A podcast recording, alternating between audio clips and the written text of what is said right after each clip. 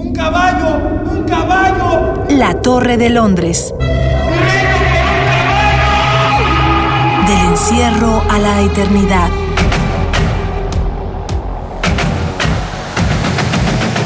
A 400 años de la muerte de Shakespeare.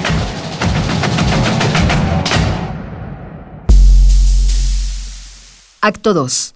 Corrupción. Escena 4. Injusticia.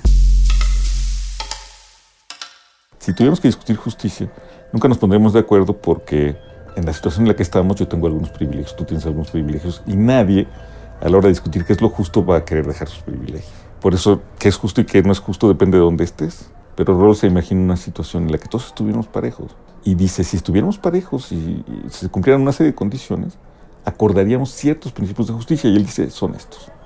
Entonces, para él y para cierta filosofía contemporánea, sí puede haber una justicia general, universal pero ha recibido muchas críticas y una muy importante de Luis Villoro, este filósofo mexicano, dice Villoro, sí, la teoría de Rawls de la justicia es muy buena, pero es una justicia para los países desarrollados, porque en nuestros países simplemente no podemos pensar la cuestión de la justicia, no, no es un horizonte nuestro, nuestro horizonte es la injusticia.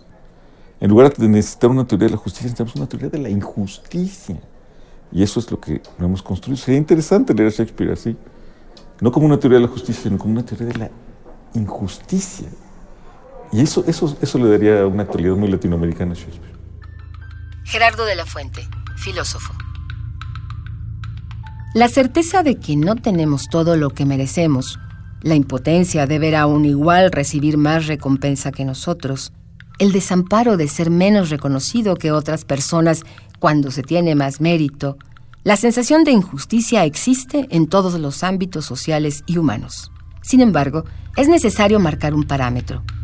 ¿En relación a qué juzgamos lo que es justo e injusto? El ser humano ha construido leyes para que su sociedad funcione de manera, entre comillas, justa. Pero, ¿cómo decidimos lo que es justo? ¿Cómo equilibramos correctamente la relación entre las causas y las consecuencias? Juan Luis Hernández, actor. Desgraciadamente, no es la justicia la que está mal en nuestro país, sino los juzgadores y la gente que lleva, que lleva a cabo esa justicia. No actúan con ética, que actúan sin valores, no son imparciales y no se dedican a investigar las situaciones víctima-victimario o por qué sucedieron las cosas. Simplemente se basan a un reporte de la policía en el cual ya va troqueado todo y desde ese momento ya eres culpable sin antes ser enjuiciado. Es precisamente la escena donde mando yo a mi soldado a que no se gaste el dinero del reino, simplemente si no encuentra a los responsables, que arrase con sus familias, que ellos van a pagar lo que hizo su, su familiar. ¿Sí? Que se den cuenta quién tiene el poder y que arrasen con sus familias. Te encargarás de la gente vulnerable. Momento, no te equivoques. Estoy hablando de la familia de los criminales. Si no los encuentras a ellos, no malgastes el dinero del reino. Arrasa con mujeres, niños, ancianos. Incúlpalos. Hazlos parecer responsables y arrasa con ellos a la cárcel. No te tientes el corazón. Ah, sí, sí. Hazle saber quién tiene el poder. Desde el punto de vista del derecho, la imposición de un castigo ante un crimen es una acción necesaria para la corrección o prevención de la delincuencia. Permite mantener ciertos aspectos de la población bajo control. Sin embargo, desde la perspectiva de la filosofía, se parte de la encrucijada de no saber cuáles delitos merecen castigo y cuáles no. Y sobre todo, de la calidad moral de quienes imparten justicia. ¿En realidad hay alguien que pueda declararse inocente de cualquier tipo de delito? Y de serlo, ¿eso nos da una mayor calidad moral para imponer un castigo? Mario Chávez Tortolero, filósofo. Bueno, en el momento que matan al rey, uno puede decir, no, pues ya la debían, se merecía la muerte. Eso no es justo. en sentido estricto. Puede ser legítimo, puede ser moralmente correcto, pero no justo. ¿Por qué no puede ser justo? Porque no tenemos derecho de hacer justicia por nuestra propia mano. Es decir, algo es justo cuando es conforme a una ley, cuando es conforme a un derecho establecido, lo cual no quiere decir que eh, lo que es justo sea legítimo. A lo mejor es legítimo, pongamos la situación eh, ideal ¿no? imaginaria. Si no mataban al rey, el rey iba a matarlos a todos. ¿no? Entonces uno podría decir, en ese caso, o iba a hacerle la vida miserable.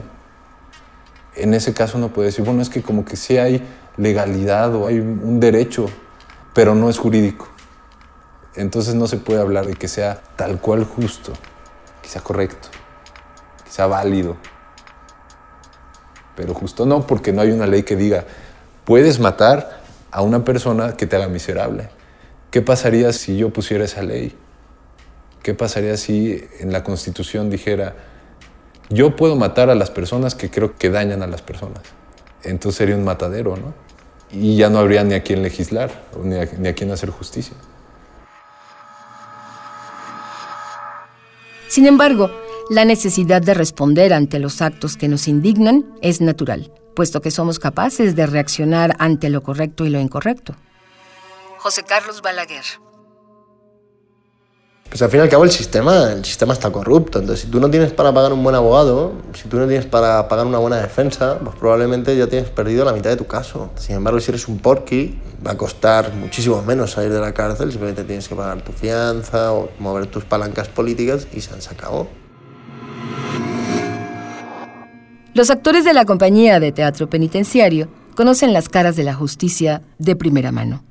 Todos ellos tratan de imprimir su noción de tiempo, de la sociedad y del encierro en el montaje de Ricardo 0.3, una adaptación de Ricardo III, que no solo ha generado nuevos públicos para el teatro, sino que además es un altavoz para aquellos que tienen más dificultades al expresar su opinión y logran hacerlo a través de las palabras de William Shakespeare. Es vergonzoso que la mirada de un escritor de hace 400 años sea más lúcida, sea más interesante que la propia mirada de la sociedad civil, que hayamos perdido ese espíritu de crítica y ese espíritu de lucha, que nos encontremos metidos en una batalla de celos, de ambición, de, de hacer que el otro, eh, de machacar al otro y no seamos capaces de cambiar un poquito de nosotros mismos para, pues, pa- para, para ser mejores, ¿no? O sea, ya no solamente el país, sino para ser más felices nosotros, para no estar dentro de un sistema que te oprime, para, para, para cambiar, para cambiar. El Ricardo III de Shakespeare conspira contra su hermano Jorge de Clarence para recluirlo en la Torre de Londres, la prisión más aterradora de Inglaterra en el periodo isabelino. Asesina a Eduardo de Lancaster y a su padre, seduce a la viuda de este, asesina al príncipe Lord Hastings, su antiguo aliado en Buckingham, y llega al trono sin recibir castigo alguno. Al menos no de manera inmediata. ¡Tráiganmelo! ¡Rápido! ¿Qué pensaste que no te íbamos a agarrar? Agárrale. Pies. Vámonos, vámonos, vámonos, vámonos. Agárrenlo. ¡No! ¡No! ¡Pónmelo de frente! ¿Qué te trae por aquí, mi querido príncipe? Pues aunque me veas en estas condiciones, yo soy más libre que tú. Hace como 50 kilos que no nos vemos y empiezas a desvariar. Te voy a invitar a comer. ¡Dale de comer! ¡No! ¡Crúcenlo! ¡Gírenlo! ¡No! Veo que tienes demasiada hambre. ¡Regrésenlo! ¡Súbelo!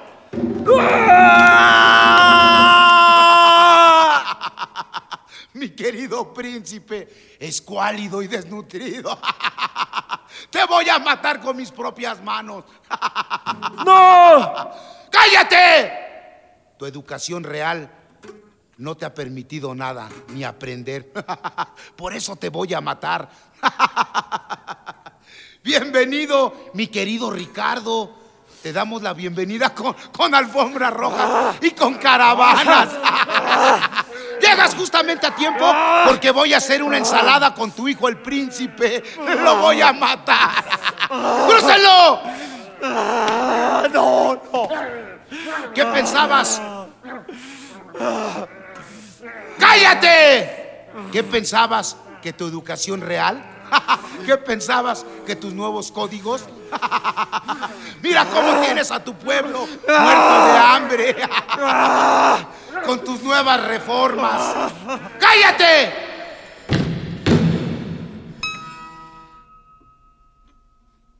En cualquier historia, ya sea leída, representada o proyectada en el cine, reaccionamos negativamente ante la injusticia y buscamos el castigo del villano. Y en cierto modo, sabemos que su castigo llegará tarde o temprano.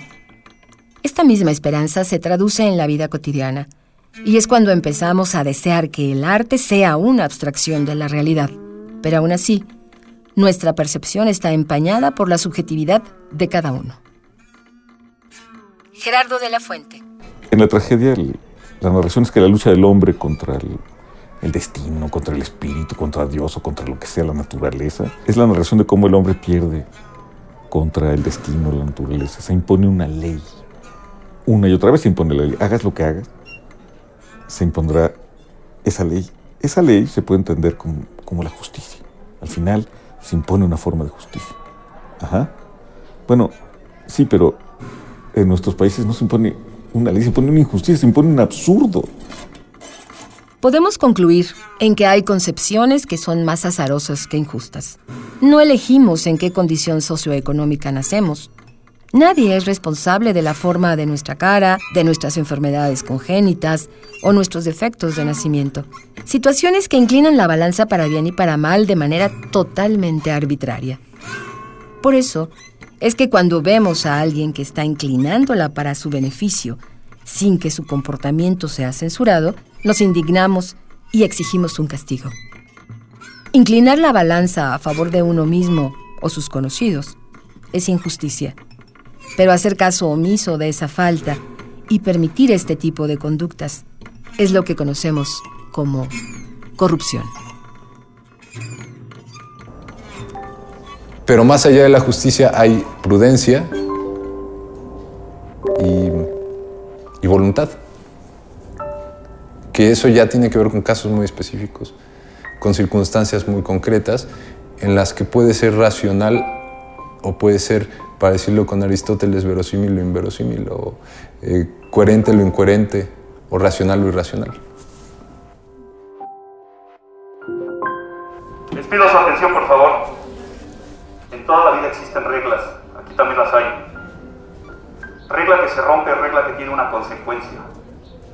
Y las consecuencias aquí se pagan carísimas, a veces con la muerte. Aquí la traición es tu aliada, la falsedad. Les recuerdo que aquí mando yo. Aquí olvídense de hacer su voluntad. Se acabaron los lugares VIP. Aquí todos somos iguales. Todos atestamos a lo mismo cuando morimos. Así es que les voy a pedir orden y que sigan perfectamente las instrucciones. Creo que aquí no hay ninguna gente que no tenga la capacidad de percibir lo que se requiere. Así es que voy a requerir que hagan una sola fila, organizándose ustedes mismos para ver qué capacidad de organización tiene por allá la sociedad. Los quiero en una sola fila, haciendo una especie de zigzag, y se van a enumerar del 1 hasta el 18. ¿Quién pone el principio? Usted, señorita, va a ser el principio. Atrás de ella se van organizando las filas. ¡Vamos! Aquí es muy poco el tiempo, ¿eh? Aquí el tiempo tiene precio. Dije en zigzag, ¿qué están haciendo ahí? Se van a perder las carteras y luego nos van a echar la culpa a nosotros. Yo creo que no es para gracia. Les dije que las cosas tienen consecuencias. Los errores se pagan. Creo que no es cosa de risa. Fin de la escena cuarta. Guión Mario Conde. Equipo de producción Miguel Alvarado, Omar Tercero, Saria Luna y Jessica Trejo. Voz Hilda Saray. La Torre de Londres. Del encierro a la eternidad es un programa del Foro Shakespeare y Radio UNAM.